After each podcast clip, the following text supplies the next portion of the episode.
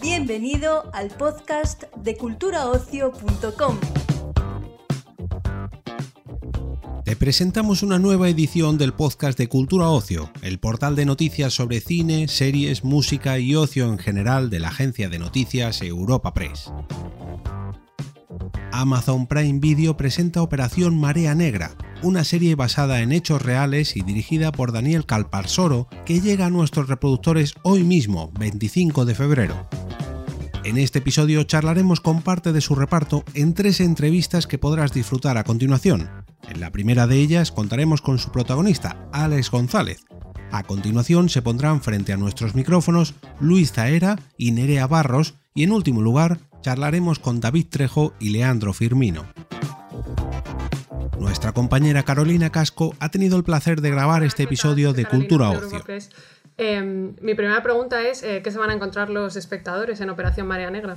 Pues los espectadores se van a encontrar con una historia de, aventuras, de acción, es un thriller eh, y con una historia que además eh, sucede muy rápido en cuatro capítulos de 40 minutos. Yo tuve la oportunidad de ver el primer capítulo ayer y me quedé sorprendido porque aun sabiendo, conociendo la historia, se me pasó muy rápido y, y, esto es lo bueno, que creo que los espectadores se van, aparte de disfrutar mucho, eh, se van a quedar con ganas de más. Yo creo que hay una pregunta que se van a hacer todos los espectadores y que te quiero hacer a ti también, que es em, ¿qué crees tú que lleva a una persona, pues aparentemente honrada, ¿no? Como Nando, a hacer algo como lo que hace en la serie? Bueno, al final uno es uno mismo y sus circunstancias. Eh, en este caso, las circunstancias de Nando me parece que narrativamente están muy bien contadas porque porque lo primero, él, su esencia, es un tipo que, tiene mm, que no tiene pudor en mostrar su ambición, no solamente socioeconómica, sino también su ambición de, reconocimiento. ¿no? Eh, lo intenta a través del boxeo, no lo consigue, eh, a través de las lanchas tampoco lo consigue. Y cuando se le presenta la, ocasión, además en unas circunstancias en las que se ve claramente que tampoco tiene muchas más oportunidades, por su edad, por el ambiente en el que, en el que se ha criado, pues bueno, es un poco, no sé, nosotros mismos nos lanzábamos la pregunta en el rodaje, cuando estábamos dentro del submarino, decíamos, ¿tú lo harías por 700.000 euros? Y bueno, eh, la, la, respuesta es no, pero, pero sí es verdad que para mí como actor mm, me da para la imaginación, para poder imaginar qué es lo que realmente eh, o sea, cómo esto se puede convertir en tu motor para realmente hacer esta hazaña. Bueno, ayer comentaba Daniel en una entrevista, em, pues que también a través del personaje del, abuelo de Nando se habla un poco pues de, la honradez, del trabajo duro, del esfuerzo. Y Daniel decía como que estos conceptos en la sociedad en la que vivimos de alguna manera un poco han desaparecido. Em, quería preguntarte si tú estás de acuerdo con él y, y si crees que de alguna manera la serie manda un poco el mensaje, ¿no? A lo mejor a la, gente más joven como de, oye, el dinero fácil no existe o, la recompensa inmediata no existe. Eh, a ver, eh, me vienen dos respuestas diferentes. Por una parte, eh, en lo que es la ficción, me gusta que esté muy bien diferenciado, como por una parte la parte de aventuras y la hazaña, que realmente fue así. atravesar el Océano Atlántico en esas circunstancias es una hazaña a la altura de Cristóbal Colón o, Magallanes. Eh, y respondiendo a la otra pregunta, sí me parece que, no sé, yo soy de otra generación y sí pienso que esto de que hay que trabajar duro, y lo sigo pensando, pero también creo que las nuevas generaciones son más inteligentes, eh, es la versión mejorada de, mi generación.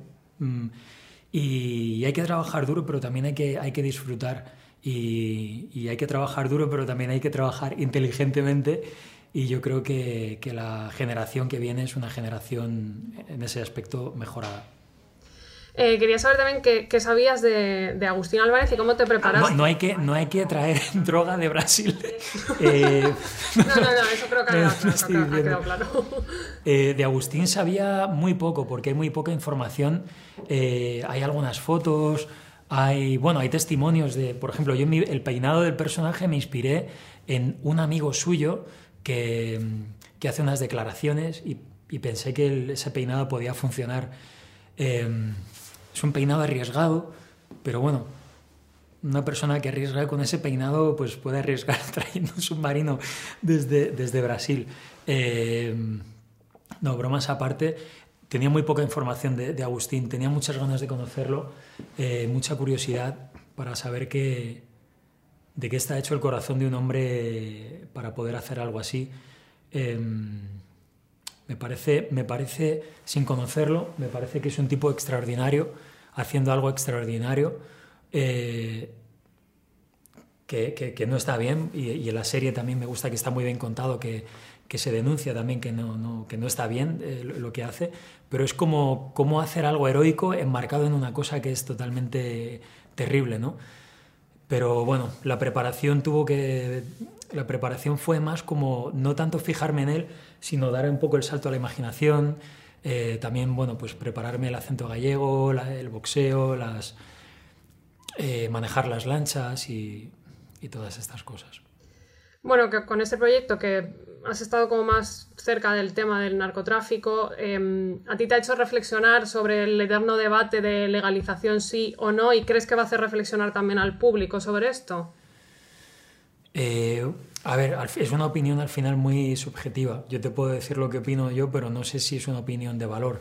O sea que porque tenga un micrófono aquí, pues no sé si realmente es importante lo que yo tenga que decir, pero, pero mm, pero bueno, me parece bien que la serie en este caso haga mm, diferenciación de, de, como te decía antes, contar la historia de aventuras, pero, pero sí denunciar que no está bien hecho y que, y que los auténticos héroes en este caso es la Guardia Civil, eh, que afortunadamente hace muy bien su trabajo y, eh, y pudieron interceptar este cargamento. Ya un poco hablando más de la parte técnica, ¿qué ha sido lo más difícil para ti del rodaje?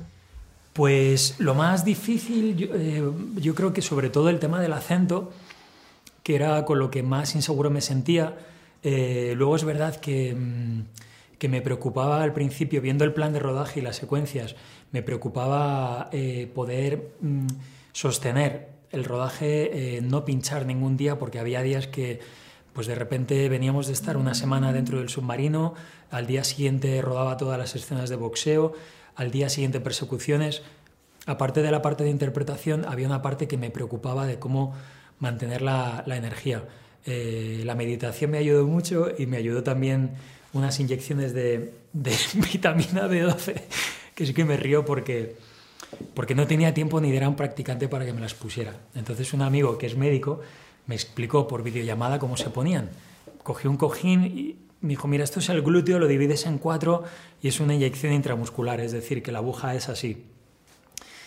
Y yo un día estaba en la caravana intentando ponerme la inyección de vitamina B12 y hacía, es que, o sea, era incapaz, no, no podía...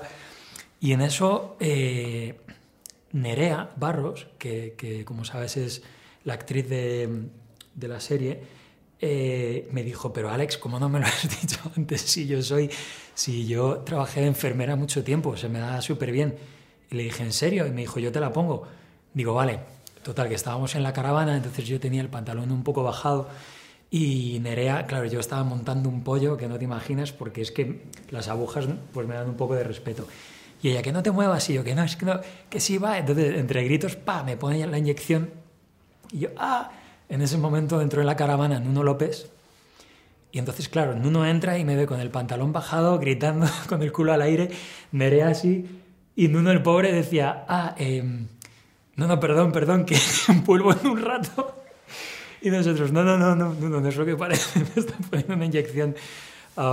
bueno, esta anécdota no sé por qué me acabo de acordar de ella, pero, pero bueno, sí, la verdad es que la vitamina B12 me ayudó muchísimo a sostener la energía. Bueno, ya por último quería preguntarte, pues, ¿cómo definirías Operación Marea Negra en pocas palabras? Pues Operación Marea Negra en pocas palabras es una historia de aventuras, de acción, es un thriller y creo que tiene todos los elementos para que el público se lo pase en grande viendo la serie y lo disfruten muchísimo. Pues muchísimas gracias, esa era la última, mucha suerte con el estreno. Gracias. Hasta luego. Hasta luego. La costa gallega es la zona con más naufragios del mundo. Yo la conozco como la palma de mi mano. Si tú llegaras a ser profesional, tu carrera sería corta de cojones. Sabes que el boxeo es mi vida. No te queda tiempo, Nan. Si necesitas pasta, yo te doy trabajo. Venga. A continuación te ofrecemos el segundo bloque de esta entrevista con la actriz Nerea Barros y el actor Luis Taera. Buenos días chicos. Em, lo primero que, quería preguntaros es... Em, ¿qué se, Buenos días Carolina. Buenos días, Carolina ¿Qué, se van a encontrar los, los espectadores en Operación Marea Negra? Tiras tú, ¿eh? No, no, no. No, no, ya lo he hecho. No, no, Tiras no, aquí no empieza. Yo me educaron mujeres y empiezan mujeres. Siempre. Por eh, favor. ¿Qué se va a encontrar el espectador en Marea Negra? Pues eh, primero una historia que les va a sorprender una barbaridad. A mí me sorprendió como gallega. Eh, los espectadores que no sean gallegos van a alucinar. O sea, no sabía que existían semisumergibles que cruzaban el Atlántico y toda esa trama eh, que como gallega estoy tan alejada ¿no? de, narcos, de familias de narcos y de, y de jóvenes que se ponen en peligro. Es una película de acción eh, emocionante, hasta tiene un punto de thriller, eh, te mantiene en tensión y va súper rápido. Yo leía los dos primeros capítulos y decía, ¿eh? Se estaba rodando y digo, ay Dios, parece que hemos rodado toda la serie y solamente han sido dos capítulos y queda, quedan cuatro más. Eh, se van a encontrar eh, muchas, muchas cosas que van a hacer que se enganchen y que, y que empaticen con cada uno de los personajes y que vean, que vean mucho de, de, de cosas, de, cosas importantes, de evoluciones personales importantes en cada uno de los personajes, ¿no? Como por, por ejemplo el personaje del entrenador de Luis Taera. Bueno, pero básicamente, como diría mi padre, pues, pues se encontrarán con una de acción, ¿no? que, que es, yo que sé, pues, pues lo que hace Daniel Carpar solo, que es una, una maravilla, pues accionar, una de acción y, y, hombre, pues una de narcos, eh, rodada en Galicia, con, con esa particularidad de, de, esa idea espectacular de traer, de traer la sustancia desde allá, pues como, como la traían en un, en un semisumergible, que no sé por qué le llamáis semisumergible. Porque no se hunde. Solo en momentos eh, y aún así se juegan la vida. Ah, Van siempre por, por fuera del agua a la mitad del, del, del, trayecto. Sí, de la ah. embarcación. Ah, de la embarcación, perdóname. Y, y, esto es todo, y hombre, pues con la moraleja de, de, bueno, pues, pues de cómo acaban estas cosas, ¿no? De, que, no sé, qué cuidadito. Sí, ¿dónde está el límite de... ¿Dónde está...? ¿Dónde está el límite de, de lo legal y lo ilegal? Eso quería preguntar. Yo creo que es algo que se van a preguntar todos los espectadores, ¿no? ¿Qué creéis vosotros que, empuja a alguien a hacer algo como lo que hacen los protagonistas, más allá del dinero, que yo creo que puesto en una balanza no compensa, ¿no? ¿Qué creéis vosotros que es lo que impulsa a la gente? Es que yo qué sé, es que el tema de las drogas, lo que impulsa a la gente, es que hay mil variantes, yo qué sé, pues eh, si le preguntaras a mis padres, pues yo qué sé, te dirían que se meten en eso voluntariamente yo que sé, hay sociólogos que dicen que es, que es por, el, por el sitio en el que naces. Eh, habrá gente que te dice que es por el, por el dinero fácil y luego está la opinión de Nerea. No, no, no, cuéntale la historia de, de, Silvestre. Ah, bueno, una anécdota. Es muy interesante. Pues mira, una anécdota una vez, eh, eh, Miguel Ángel Silvestre, pues, pues nos pidió a actores gallegos que le presentáramos a gente por, por Galicia, por relacionada con el narco, gente que estuviera en la cárcel. Por una película. Para, para una película. Cuidado. Gracias, Nere. Esto, para una película, y bueno, pues estuve unos días con ellos, con, con estos narcos, y cuando tuvo confianza con uno de ellos, pues, pues en un momento que estábamos cenando, así hace ya el último día de convivencia con esta gente, pues viendo, viendo un poco todo, pues le, le, le dijo Miguel Ángel, oye, ¿te puedo hacer una pregunta personal? ¿Tú por qué, por qué te metiste en esto? ¿Por qué, hostia, por qué una, una cosa tan...? Entonces él inmediatamente, como buen gallego, pues le respondió con otra pregunta, ¿tú de dónde eres? Entonces Miguel, eh, Miguel Ángel le dijo, pues yo soy de Castellón. ¿Y qué hacen? ¿Qué hacen en Castellón? ¿Qué hacéis? ¿De qué vivís en Castellón? Entonces el tipo, bueno, se quedó un poco desconcertado, Miguel Ángel, y dije, pues, hombre, allí lo, bueno, la gente, pues, pues hay mucha cerámica. Entonces inmediatamente el narco le respondió, pues, yo si hubiera nacido en Castellón, pues haría, haría ceniceros, pero es que yo nací por aquí.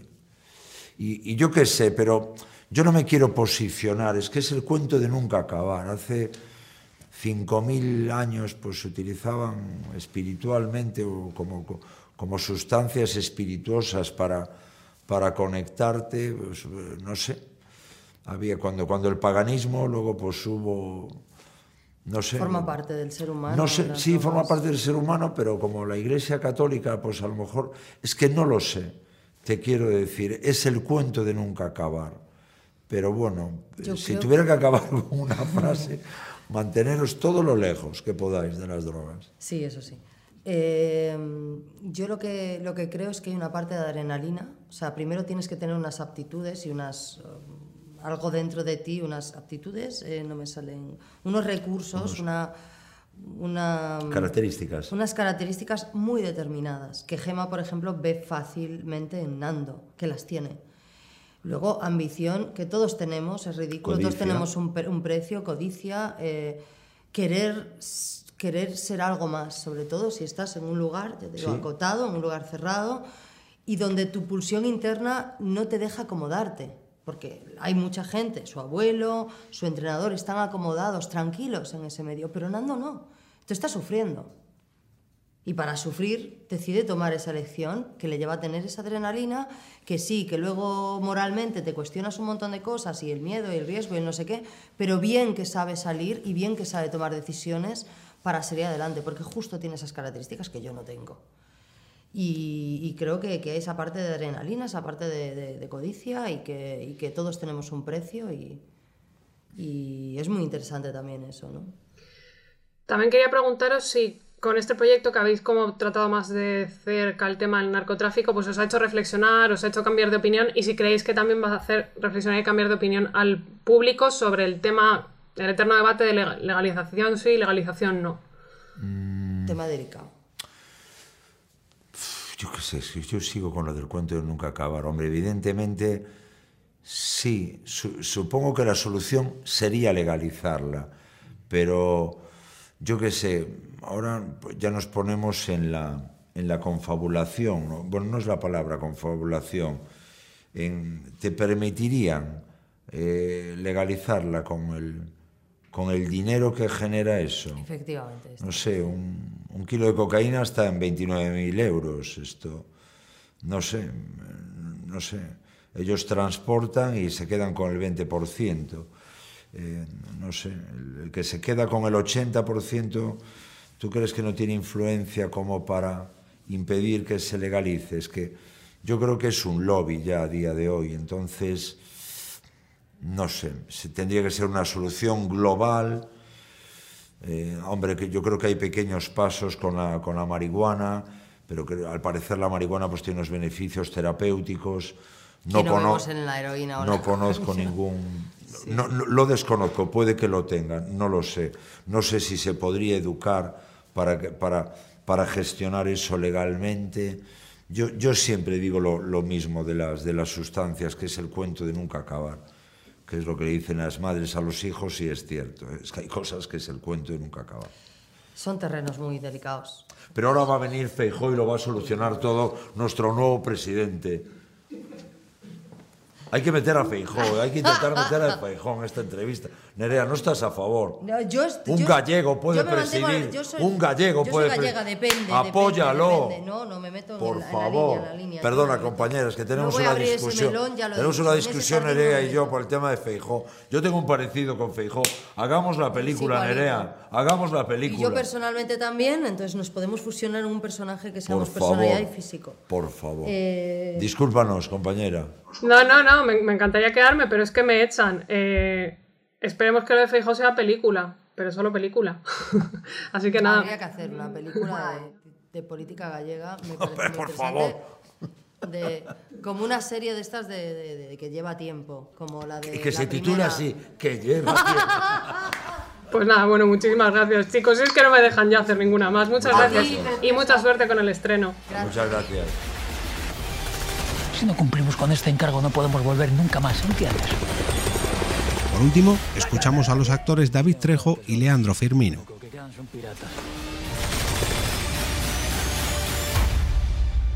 Hola chicos, ¿qué tal? Eh, bueno, mi primera pregunta es, em, ¿qué se van a encontrar los espectadores en Operación Marea Negra? muita emoção, né? Muita, muita, muitos momentos de, de pressão também, né? É, em situações de muita pressão, de muita que, que precisa de, de, de, de decisões rápidas, né?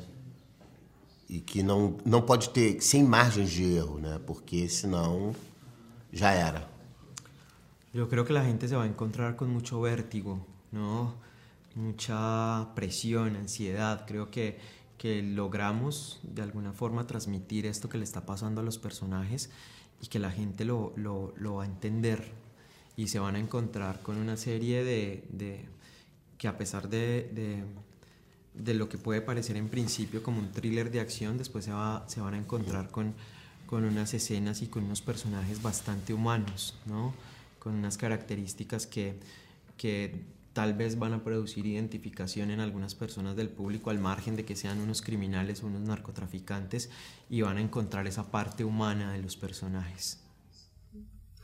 Yo creo que hay una pregunta que va a surgir como en la cabeza de todos los espectadores y que os quería hacer también a vosotros. Eh, ¿Qué creéis que puede llevar a alguien que en principio es honrado a hacer algo como lo que hacen los protagonistas de la serie?